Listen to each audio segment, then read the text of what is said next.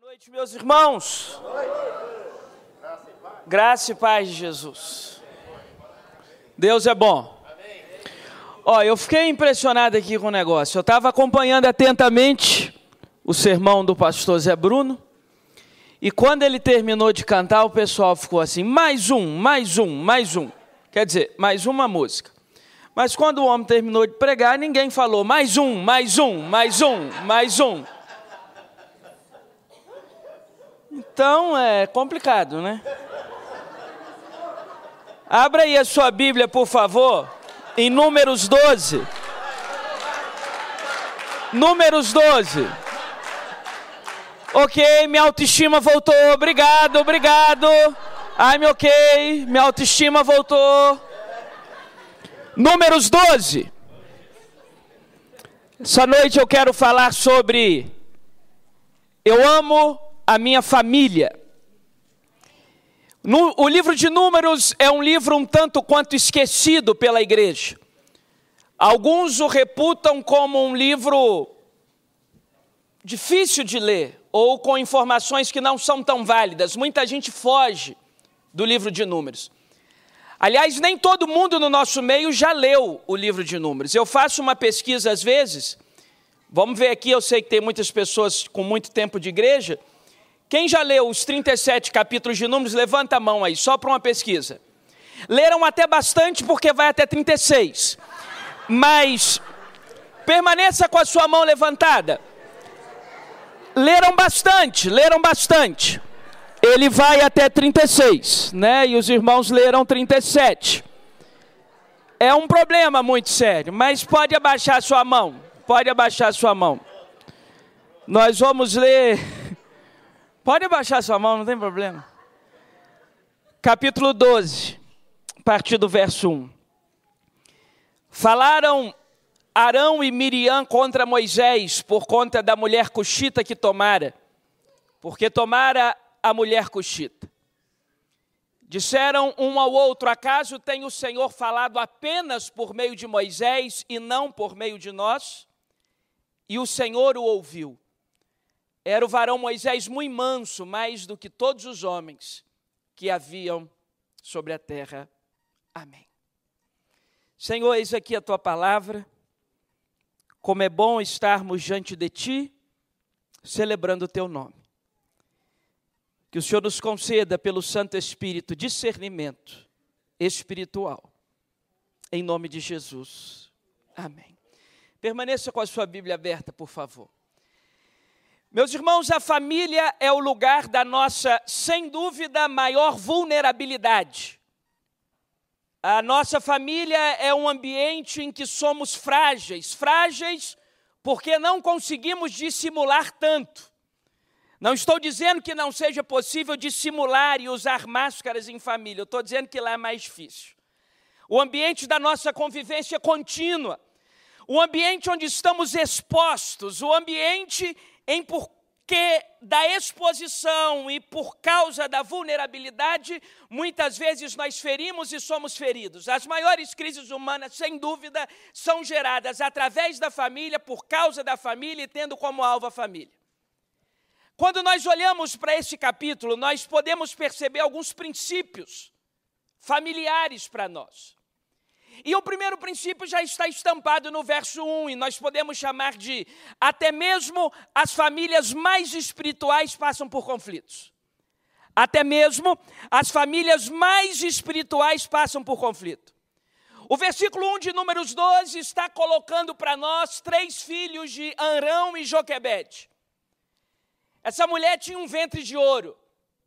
Se houvesse coluna social naquele tempo, Arão e Joquebede seriam entrevistados como pais modelos, como produzir filhos de alta performance. Moisés, o maior líder do Antigo Testamento, Arão, o primeiro sumo sacerdote, Miriam, uma grande profetisa. E quando você olha para uma família com esse currículo religioso, você dirá: é uma família perfeita. Um grande líder, uma grande profetisa e um grande sumo sacerdote. Não vai ter problema aí. É gente com pedigree espiritual. É gente, é gente validada pela religião, validada pelos bons costumes do povo de Deus. Não haverá conflito, conflito entre os filhos de Arão e Joquebede. E você vê no verso primeiro que falaram Arão e Miriam não com Moisés, não para Moisés, mas contra Moisés. A palavra contra precisa ser bem interpretada no verso primeiro, porque hoje nós gostamos da palavra contra. Ser do contra é chique. No futebol é um time contra o outro. Nós estamos familiarizados com a palavra contra e por isso há um distanciamento linguístico entre esse texto e nós, porque parece que é uma mera discussão. Não, o sentido de contra é um, seguido, é um sentido de subtração de dignidade. Arão e Miriam humilharam Moisés, reduziram Moisés ao pó. Esse contra não é um contra de versos, um de um lado e outro de outro, é um contra de achatamento moral. É uma crise na família perfeita. É uma crise na família dos líderes religiosos. É uma crise na família de gente de Deus que faz coisas em nome de Deus, que vive em nome de Deus e que prega o nome de Deus. Arão e Miriam estão contra Moisés, humilhando Moisés, por conta de um casamento que ele teve. E nós podemos perceber com clareza que até as famílias mais espirituais passam por conflitos.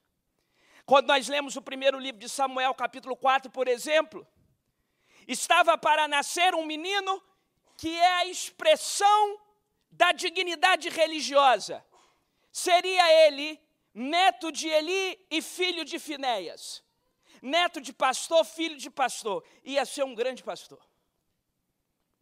Rofini e Finéias ouvem falar na condição de sacerdotes de uma guerra do povo contra o filisteu, onde morrem quatro mil. Desesperados acham que morreram quatro mil porque não estava lá a arca da aliança. Vai Rofini e Finéias com a arca da aliança. Ao invés de morrerem quatro mil, morrem trinta mil. Entre os quais Rofini e Finéias. O sacerdote Eli recebe essa notícia, cai da cadeira e morre. A mulher de Finéias estava grávida e aquele menino seria a expressão da melhor linhagem religiosa do povo. Neto de sacerdote filho de sacerdote. E quando a mulher de Finéias recebe a notícia de que aquele garoto vai nascer sem avô e sem pai, coloca o nome de Icabode. Foi-se embora a glória de Israel. O retrato de muitas famílias do nosso meio é um retrato da glória de Deus se esvaziando dos nossos lares. Até mesmo a família de gente devota, que não era o caso de Eli, Rofini e Finéias, que garfavam das ofertas que eram levadas, mas que é sem dúvida o caso de Moisés, Arão e Miriam. As famílias mais espirituais passam por conflitos. Bem-vindo ao clube. Porque não dá para a gente se esconder. Nem mesmo a melhor harmonização facial Alá Estênio Garcia, é capaz de esconder o que somos na nossa casa. Estamos vulneráveis. Não dá para disfarçar. E aqui há um conflito numa família espiritual. Mas há um segundo princípio, está no verso 2. Princípio é: Deus ouve o que é dito nos nossos lares. Deus ouve o que é dito nos nossos lares. Agora, Arão e Miriam conversam um com o outro e a conversa é recheada de covardia e de inveja. Acaso tem o Senhor falado apenas por meio de Moisés e não também por nosso meio? Mas o verso 2 encerra com uma expressão que no mínimo deve nos causar temor em família. A expressão é: e o Senhor o ouviu. E o Senhor o ouviu. Porque o princípio é: Deus ouve o que é dito nos nossos lares. Deus ouve. Conta-se que existem dois tipos de casais: os que brigam e os que já morreram. O problema não é se briga, o problema é como briga.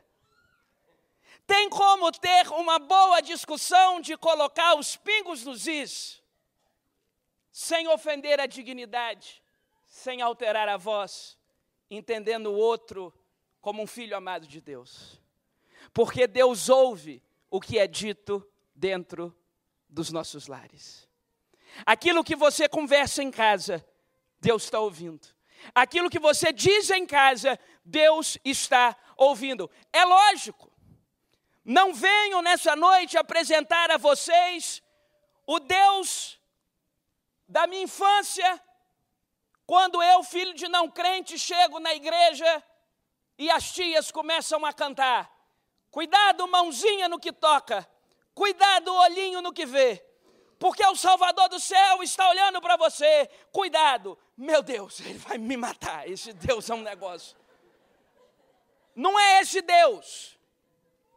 Não é esse Deus com a pedra na mão, ponto para esmagar sua cabeça.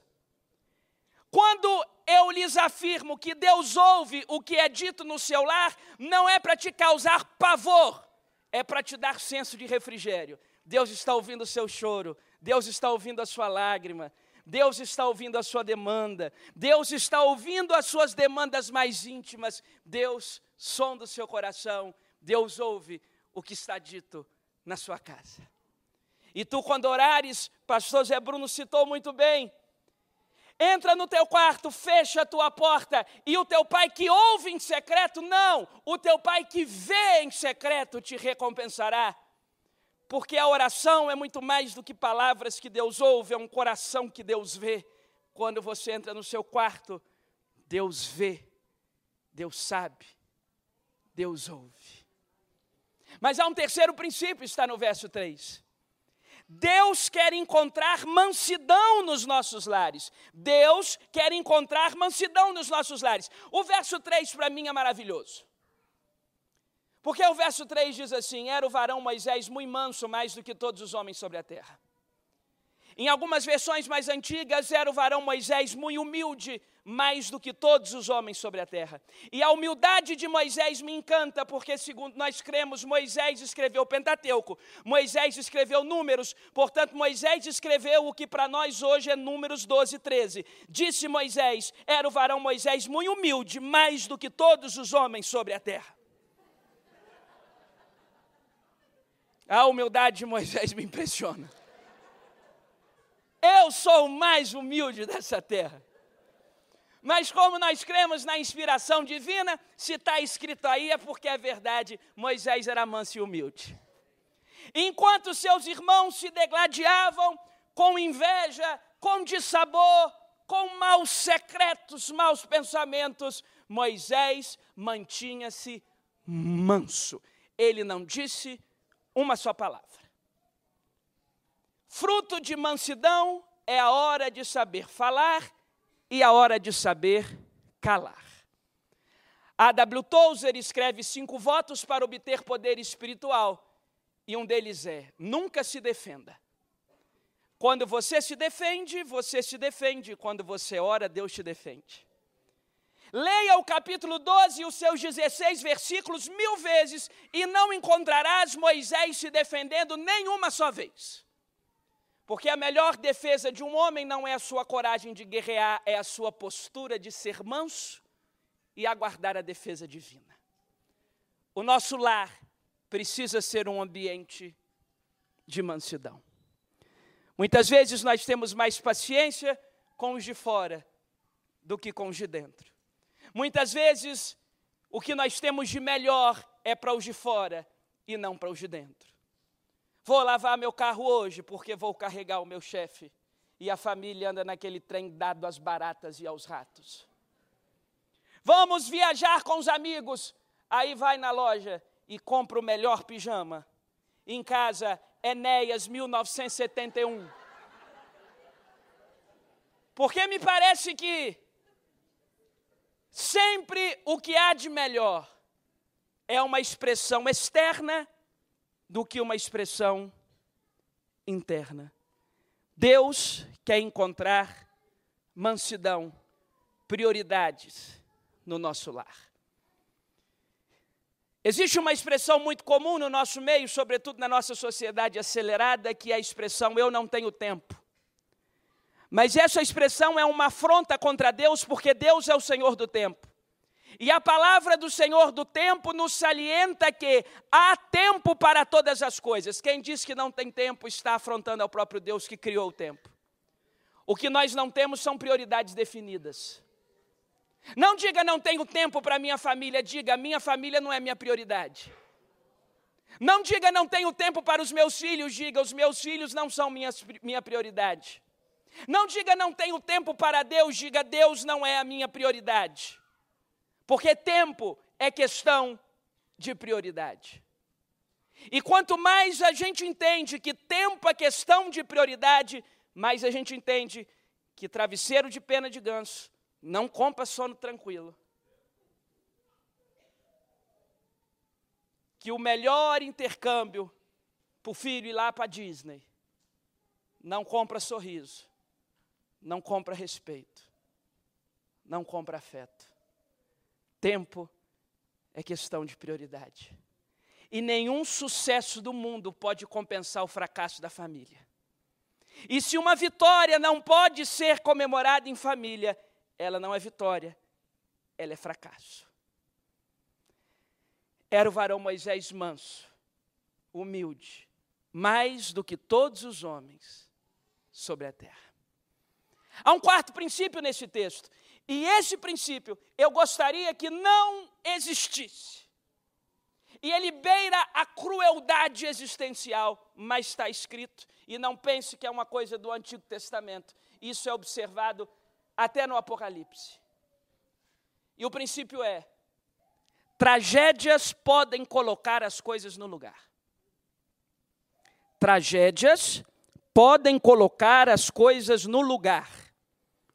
Quando acaba o verso 3, Deus entra em cena, chama os três à tenda do encontro e diz para os três: É o seguinte, eu tenho me revelado a muitos varões profetas, mas somente com Moisés eu converso boca a boca. Boca a boca falo com ele, não por enigmas. Como quem diz, se alguém tiver que chamar a atenção de Moisés, esse alguém sou eu, não é vocês não. E aí agora Deus, depois de dar o sermão, olha para Miriam e diz: leprosa. Arão só não pegou lepra por conta da ritualística sacrificial. Se o sacerdote ficasse leproso, ia bagunçar o coreto todo, Deus não é bobo. Então ele deixou Miriam leprosa. A lepra naquele tempo, Levíticos 13 e 14, era uma doença incurável e que não afetava só a pele, afetava a dignidade. Qualquer doença de pele era tida como lepra naquele tempo. Os leprosos tinham que andar com roupas rasgadas, em algumas regiões com sino no pescoço, como se fora cães. Ser cão hoje em dia é legal, naquele tempo não. E eles tinham que gritar: leproso, leproso, leproso. Se tivesse que sair do arraial do leprosário. Já pensou se essa moda pega e tivéssemos que sair gritando as nossas mazelas? Fofoqueiro, fofoqueiro, fofoqueiro. Invejoso passando, dá licença, invejoso. Quando aquela mulher fica leprosa, quer dizer, quando a tragédia chega naquela família, sabe o que, que acontece depois? Isso está no verso 10. O final do verso 10 diz assim: Achou-se Miriam leprosa. Do verso 1 ao verso 10, está todo mundo com saúde, a família está desunida, a família está desestruturada. Do verso 10 ao verso 16, a doença chega na família e fica tudo bem. O Arão pede desculpa por Moisés, ai Senhor meu, eu rogo-te, não impute sobre nós esse pecado. A Miriam que estava tagalerando agora fica calada, e Moisés que estava calado diz, Senhor, perdoa os meus irmãos. Todo mundo com saúde, a família uma bagunça. Um ficou doente, está todo mundo bem de novo.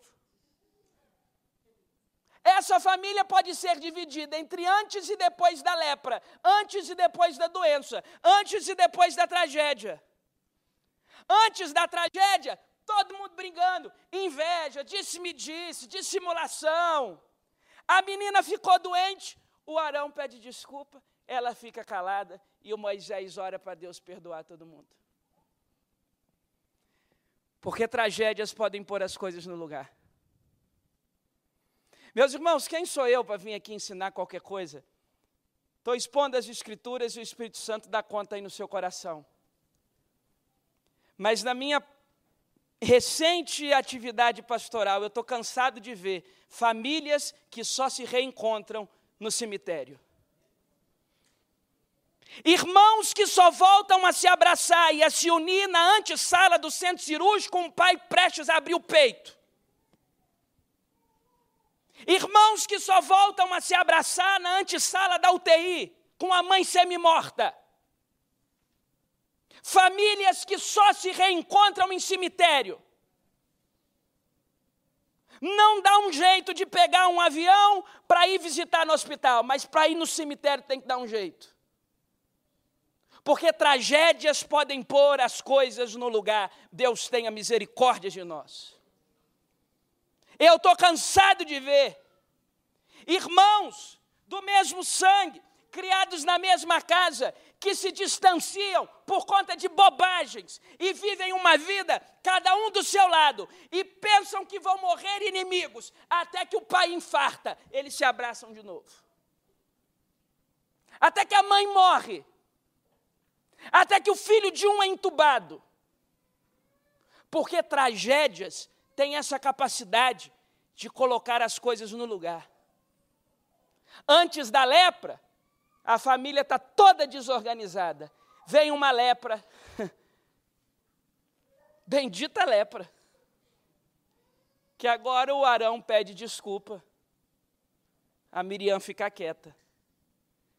E o Moisés olha para Deus e diz: Deus, perdoa aí os meus irmãos.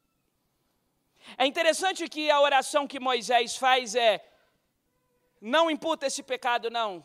Cura minha irmã, Senhor. E Deus atende o pedido de Moisés no seu conteúdo, mas não atende na sua forma. Qual era o conteúdo? Senhor, cura minha irmã imediatamente. Qual foi a forma? Deus curou a Miriam, mas ele diz: se uma filha cuspira no rosto, em sendo amaldiçoada, não ficaria no arraial por sete dias, ficará, pois, Miriam sete dias no arraial. Quer dizer, eu vou curar, mas não vai ser agora, vai ser depois de uma semana. Porque uma coisa interessante sobre Deus é que ele cura por atos ou por processos. Mateus capítulo 8, versos de 1 a 4, aproxima-se de Jesus um leproso e diz: Senhor, se quiseres, podes purificar-me. Jesus diz: Eu quero, fique limpo. E imediatamente ele ficou limpo. Cura ato. Lucas 17, 14 tem dez leprosos. Senhor, tenha misericórdia de nós. E disse Jesus: Vá, vão e se apresentem ao sacerdote. E enquanto caminhavam, eram purificados. A cura não foi por um ato, foi por um processo. O sacerdote era a autoridade sanitária para declarar alguém limpo. E Jesus diz: Eu vou curar a lepra de vocês, mas não vai ser agora. Vocês vão precisar caminhar até o sacerdote. Cada passo que dava era uma marca menos na pele. Porque Deus cura por atos, mas Deus também cura por processos. Deus cura depois de uma oração poderosa, de uma imposição de mãos, de uma vigília, mas Deus cura também depois de dez sessões de químio, louvado seja Deus. Deus cura num ato milagroso, mas Deus cura depois de cirurgia, Deus cura depois de tratamento medicamentoso. Colossenses 2,3 diz que em Cristo habitam todos os mistérios da ciência e os tesouros do conhecimento. Não é só os anjinhos que habitam em Cristo, não. A farmacologia habita em Cristo, a medicina habita em Cristo, a engenharia habita em Cristo. Ele cura por atos, mas ele também cura por processos. Senhor, cura minha irmã agora. Deus diz: Vou curar, mas não vai ser num ato, vai ser num processo. Sete dias no arraial. O que nos leva para o quinto e último princípio, que está esculpido, falei bonito, no verso 15. Vamos fazer uma revisão? Primeiro princípio está no verso 1. Até mesmo as famílias mais espirituais passam por conflitos. Segundo princípio está no verso 2. Deus ouve o que é dito nos nossos lares. Terceiro princípio está no verso 3. Deus quer encontrar mansidão nos nossos lares. O quarto princípio está no verso 10: tragédias podem colocar as coisas no lugar. Quinto princípio e último, está no verso 15. Porque eu fico pensando se eu sou Moisés. Se eu sou Moisés, porque eu me conheço bem. E agora Miriam está leprosa, porque falou mal de mim. Eu ia olhar para ela, é, querida, quem viu essa pele aí? Ô, oh, minha irmãzinha, falou mal de mim, faz mal para a pele. É, ah, falou mal de mim. É difícil a vida de leprosa, né, Miriam? Moisés não faz, não tripudia. Tripudia, tá claro? Essa palavra? Tripudia? Verbo to tripud. Tripudia ali. Só que aí Deus faz o seguinte. Agora ele diz: você vai ficar sete dias no arraial. E eu fico imaginando Moisés liderando o povo e falando: vamos embora. Mas Moisés, Miriam está na arraial, o problema é dela. Quem mandou falar mal de mim? Quem vai ser o próximo? Vamos embora. Ela falou mal de mim, vai ficar sete dias no arraial, ela vai seguir a vida dela, nós vamos embora. Mas sabe o que, que diz o final do verso 15? Ninguém partiu enquanto Miriam não foi recolhida. O quinto e último princípio é: família, a gente espera.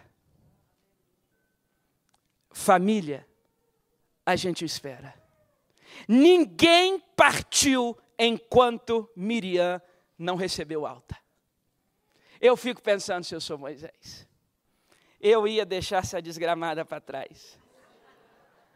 E eu ia tocar a minha vida, porque quem me viu passar na prova e não me ajudou, agora na bênção vai se arrepender. Eu quero que morra. Morra, maldita. Só que Moisés olha para aquela irmã que o humilhou, o constrangeu, e diz: Ninguém vai embora sem a minha irmã. Sabe, meu querido, tem que existir no mundo um lugar em que as pessoas têm a obrigação moral de nos esperar. A nossa sociedade é uma sociedade de livre concorrência para tudo. Você já nasce de uma concorrência genética. Aqui não, mas lá de onde eu estou vindo, não tem leito para todo mundo nascer, tem fila para leito. E no dia que tem que entrar na creche, não tem vaga para todo mundo, tem fila para creche. No dia que você vai passar numa faculdade, tem 60 para a sua vaga. No dia que você consegue um diploma, você deixa um currículo, tem 800 currículos na frente do seu. Até para morrer agora, meus irmãos, estão enterrando com o caixão em pé, para dar menos espaço. Tem que existir no mundo um lugar onde as pessoas tenham que nos esperar graciosamente. 30 segundos depois que a porta do avião fecha, você não entra. Fechou o portão, você não faz a prova. Tem que existir no mundo um ambiente onde as pessoas têm a obrigação de nos esperar. Esse ambiente existe e se chama família. Ninguém partiu enquanto Miriam não foi recolhida. Quem que você precisa esperar hoje da sua família? Eu aprendi uma coisa: não existem casos irrecuperáveis para Jesus. Talvez tenha gente com seu sobrenome lá no Brasil envolvido com cocaína. Nas maiores expressões que a miséria humana pode propor para gente que tem o mesmo laço de DNA que o seu. Mas eu aprendi que não existem casos irrecuperáveis para Jesus. Ah, pastor, mas você não conhece o meu filho, o meu sobrinho, o meu neto, o meu pai, o meu marido. Ele está comendo o pão que o diabo amassou. Ah, nessa noite eu vim lhe apresentar o pão que amassou o diabo, que é o pão da vida, o Senhor Jesus Cristo, o Todo-Poderoso. Família, a gente espera. Concluo. Eu, eu fui o primeiro lá de casa que o senhor chamou. Batizei o meu paizinho uma semana antes dele falecer. Minha avózinha eu a batizei já como pastor também, ela com 74 anos. Minha mãezinha entregou-se a Cristo depois dos 40. Sabe por quê? Família a gente espera. Eu nasci em 1994. Tenho 28 anos. A Resgate já tinha quanto tempo nessa época? Cinco, anos. Cinco anos. E foi uma problemática lá em casa por causa do seguinte: o meu falecido avô era um homem muito rico, só que ele era muito irresponsável, perdeu tudo. E na soberania divina, o ano para quebradeira geral da fortuna dele foi 94. Então eu nasci numa família pobre. Mas tem um problema, meus irmãos, com a família pobre que eu nasci. É uma pobre que já foi rica. Isso é um, um problema. Porque uma coisa é você ser pobre porque é pobre. Outra coisa é você é pobre já tendo tido. Porque o pessoal sofreu muito. Eu já nasci pobre, então não tenho lembrança da vida de rico. E assim, a gente costuma dizer que o meu avô não tinha direito de ter sido tão irresponsável, porque o meu pai tinha uma tetraplegia muito grave. Meu pai era distônico muscular. Ele não tinha controle motor de nenhum dos seus movimentos. Nem perna, nem braço, nada, nada, nada, nada. A gente fala tetraplegia para encurtar a história, né? Porque todo mundo sabe o que é um tetraplégico. Meu pai era um tetraplégico é, um pouco pior, porque ele não perdeu a sensibilidade. Ele perdeu o controle motor, mas não perdeu a sensibilidade. Então ele não tinha movimento nenhum, mas sentia dores horrorosas. A codeína, que é o fármaco que a Anvisa libera de maior potencial de relaxamento muscular, já não fazia efeito no meu paizinho.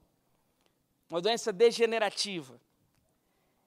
E quando meu avô era vivo, ele tinha cinco, seis cuidadores e enfermeiros. Depois que quebrou, ele tinha eu na minha infância. Então eu cresci sendo as pernas e os braços de papai. Necessidades fisiológicas, almoço e tudo mais. Então, junta a pobreza, nunca passamos fome, mas eu tenho várias memórias de chegar em casa e a mãe do, do meu pai, minha avózinha, que eu também batizei, estava enganando para nós lá uma polenta com extrato de tomate. Minha mãe, aos 12, foi seguir a vida dela. E eu amo a minha mãe, foi uma escolha, e eu precisei ficar com meu pai, claro precisava muito mais de mim do que ela. E foi crescendo naquele cenário lá. E mais uns parentes desestruturados, muita agressão. Eu me lembro que num dos lugares que a gente morou tinha uma, uma mesinha pequena na cozinha, que era onde eu me escondia embaixo quando as quebradeiras começavam. Agressão. Até o meu pai foi agredido e tudo mais. E ninguém conhecia Jesus, sabe? E talvez essa fosse a maior miséria da família, não a falta de dinheiro, porque dinheiro está aí é para perder mesmo. Era a falta de Jesus. Até que uma tia bisa minha me apresentou Jesus numas férias da roça. Eu fui para a roça, e teve uma EBF, Escola Bíblica de Férias. E uma tia estava ensinando a gente tocar flauta, depois ela fez um apelo, eu levantei a minha mão. Igual o pessoal do Levite, de números aqui, levantou a mão, eu levantei a minha. E quando eu voltei lá para a minha cidade, não tinha quem me levasse à igreja. A minha avó e o meu pai achavam que isso não era importante, e, e o meu pai não podia me levar, e se eu saísse de casa, minha avó tinha que ficar, porque da deficiência do meu pai e tudo mais. A tia Dília, ela vinha lá da roça, três horas de carro. Ela tinha carro na família, naquelas tias da roça. Tinha uma, uma Brasília e depois um Gol. Titia Highlander, ela capotou sete vezes e não morreu. Ela vinha três horas. Domingo, me levava na primeira igreja batista de Guarapari, e voltava para Celina para cantar no coral da roça de noite. Isso ela fez meses até que algumas famílias da igreja começaram a ir me buscar. E eu conheci Jesus, fui estudar, acordava quatro e meia da manhã para ir para Vitória, não tinha dinheiro para morar lá, fiz direito antes de fazer teologia, e aí voltava, cuidava do meu pai, ia trabalhar para poder pagar o transporte para ir para Vitória, voltava, cuidava do meu pai de novo, ia dormir. E o meu pai só definhando, definhando, definhando, definhando.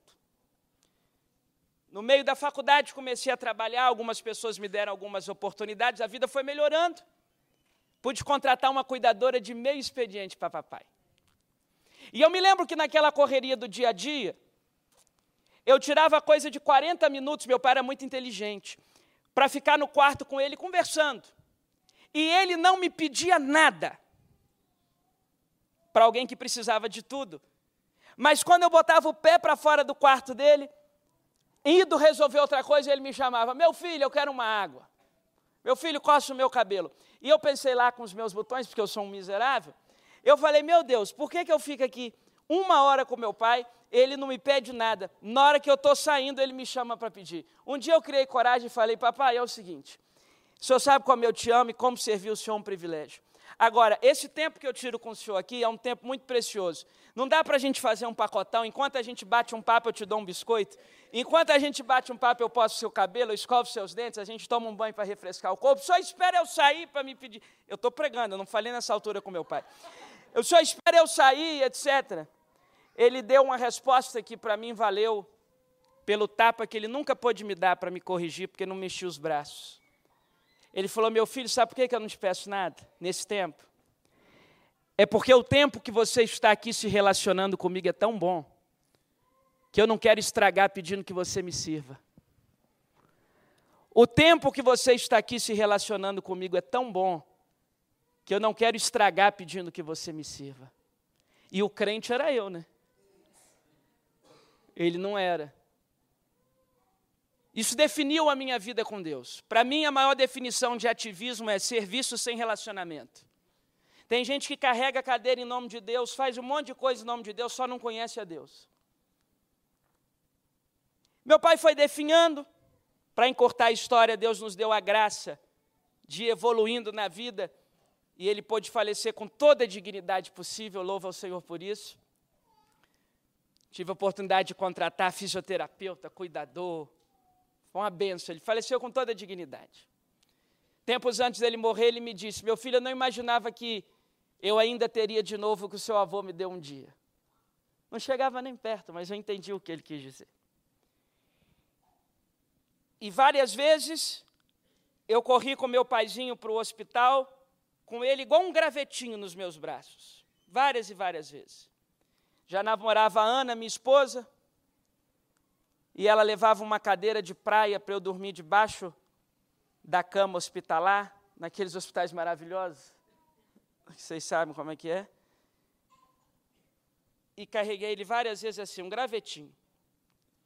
Finalzinho da vida dele, ele já estava traqueostomizado, não parava de expelir, não parava de expelir, não parava de expelir. E meu pai tinha um dom que eu chamo de dom do contentamento. Ele nunca reclamou da vida. Ele nunca reclamou. Nada mais relaxava a sua musculatura, ele vivia com os movimentos, chama-se movimentos atetóticos, ele vivia assim. Um dos dias mais difíceis da minha vida foi quando o médico disse: vocês vão precisar amarrar os braços dele na cama, porque senão ele vai arrancar sem querer a tráqueo. Meus irmãos, sem dúvida, o pior dia da minha vida, amarrar os dois braços do meu pai nas alças da cama hospitalar que nós colocamos no quarto dele, para ele não involuntariamente tirar a tráqueo. E quando eu estava ali acabado, moído, sangrando, eu falei: É, pai, não tem jeito. Ele soltou a risada: Haha, estou amarrado. Estava nem aí. Me formei na Universidade Federal lá do nosso estado, em Direito, fui orador da turma. Meu pai não pôde ir. Não porque não quisesse, ele não ficava mais sentado numa cadeira de roda. E a tráqueo não parava de expelir. Fui consagrado ao ministério pastoral, ele não podia, não porque não quisesse, era impossível. Assumi aquela igreja que titia me levava como pastor titular, meu pai não podia, foi uma linda cerimônia. Não porque não quisesse, mas ele não ficava mais sentado e atrás. Em setembro eu fui casar. E veio em mim uma convicção muito forte de que não importava como meu pai tinha que estar na cerimônia.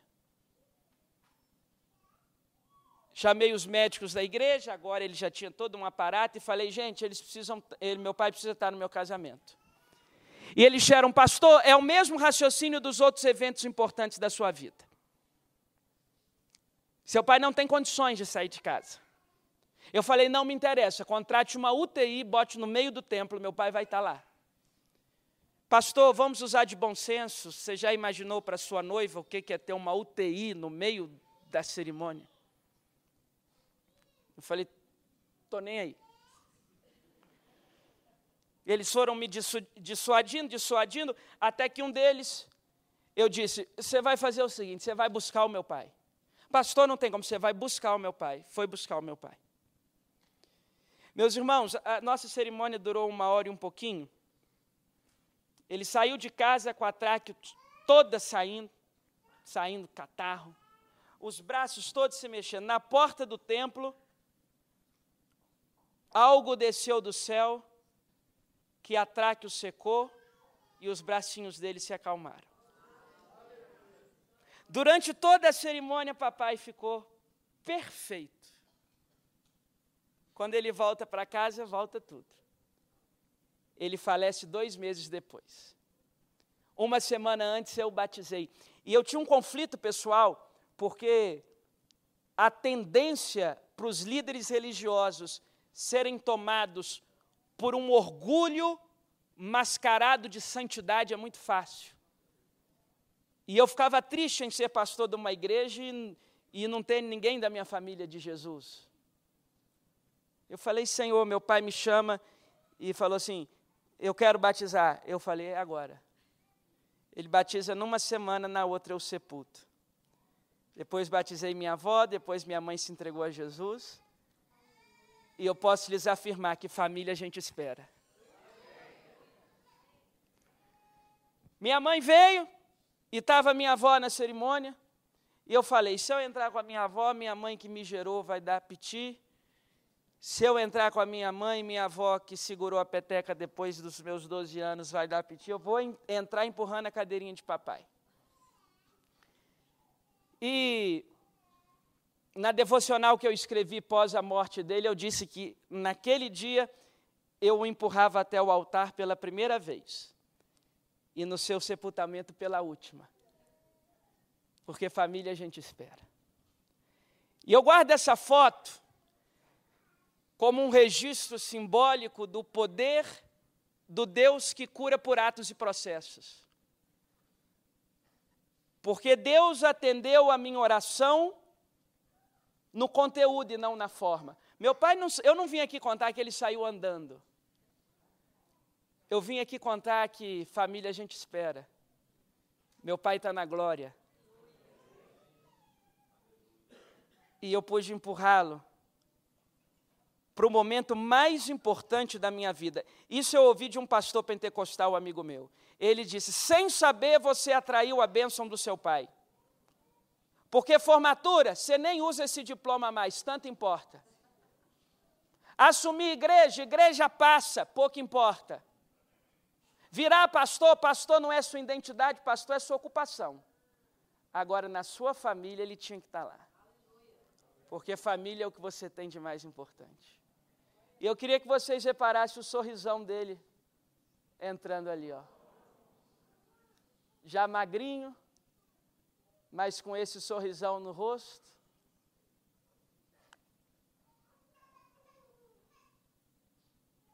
Esse sorriso é o retrato da vida dele.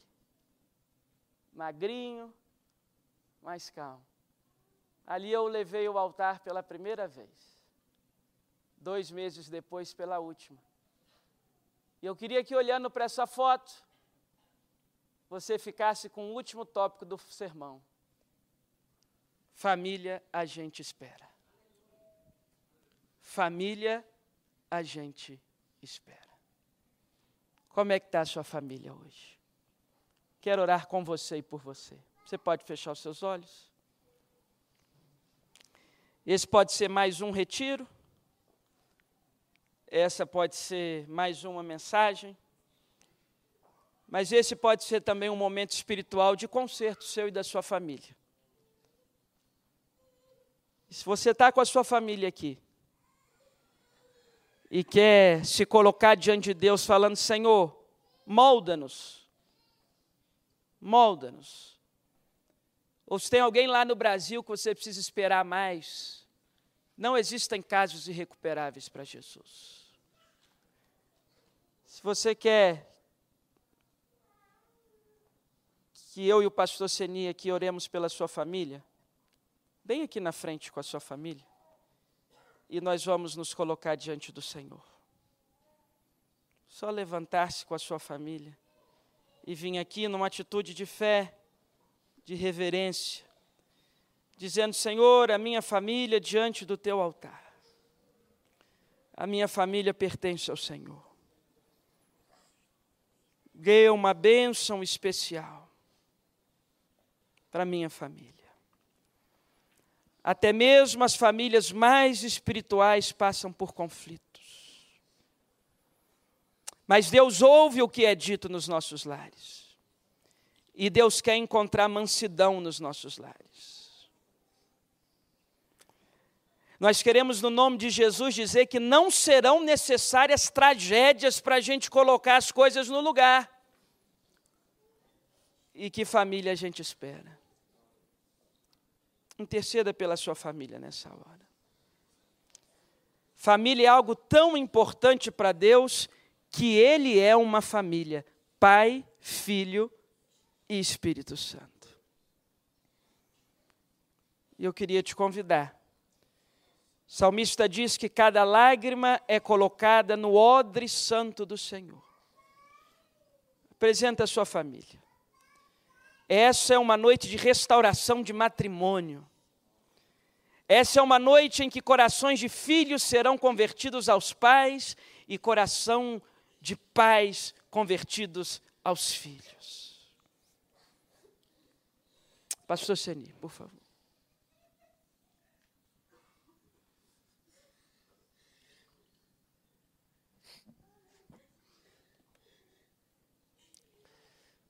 Graças te damos, Pai, pela tua presença, pela tua palavra, pelos teus ouvidos atentos, Pai. Tua palavra diz que o Senhor viu a nossa aflição, que o Senhor ouve a nossa oração e que o Senhor desce para nos dar o livramento. Oh Deus, cada um de nós tem pontos fracos pontos cegos. Essa é uma noite, Senhor, em que há um derramar especial em nossa família, em cada um de nós. Onde houver, Senhor, ódio, que venha o perdão. Se alguém guarda no coração qualquer mágoa agora, Senhor. Mágoa, já diz o nome, má água, água má que amarga. Seja um momento, Senhor, de completa transformação. Lava e purifica, Senhor, de todo o pecado, Pai. Relacionamentos quebrados sejam refeitos nessa noite. Filhos, Senhor, distantes Irmãos, oh Deus querido, derrame o teu óleo, Senhor. Derrame a tua unção, Senhor. E olhemos unicamente para o Senhor Jesus, que fez o primeiro milagre na família, porque família é lugar que precisa de milagres.